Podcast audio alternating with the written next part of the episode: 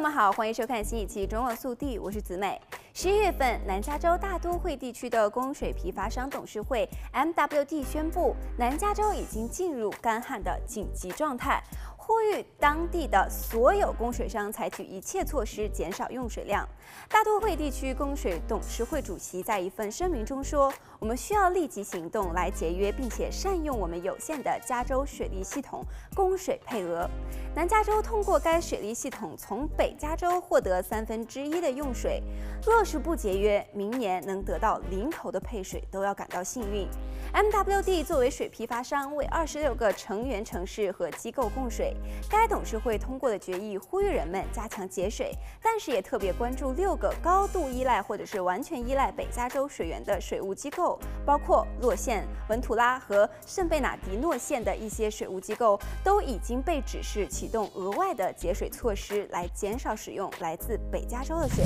今年七月，州长曾经呼吁全州居民用水量要比去年同期减少百分之十。五，但是目前州政府的数据显示，居民的用水量比去年仅下降了百分之五。MWD 的官员指出，八月份加州的主要水库奥罗维尔湖的水位达到了有史以来的最低。MWD 影响着洛杉矶及其周边六县约一千九百万人的用水，其两项水源及北加州水利系统与科罗拉多州河水都已吃紧。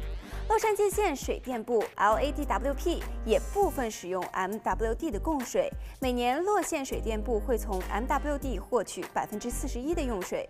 洛杉矶水电部供水系统的经理也发表声明说：“我们现在节省的水是我们水库中的水，剩下的水是供明年春夏用水高峰增加时使用的。如果现在用尽水源，到时候就会出现问题。”他呼吁每个人要在家中检查是如何使用室内和室外用水的，室外也要尽量的用再生水，缩短淋浴的时间。来看下一则消息。美国十一月结束了对三十三个国家的旅客防疫禁令，洛杉矶国际机场正为迎接大批的国际旅客做准备。联邦指南要求国际旅行者出示世界卫生组织批准的疫苗接种证明，以及旅行前七十二小时内的检测个阴性证明。十八岁以下的人可以免除疫苗接种的要求，但是必须出示检测阴性的证明。可以豁免者包括医疗上无法接种疫苗的人和无法及时获得疫苗的紧急旅行者。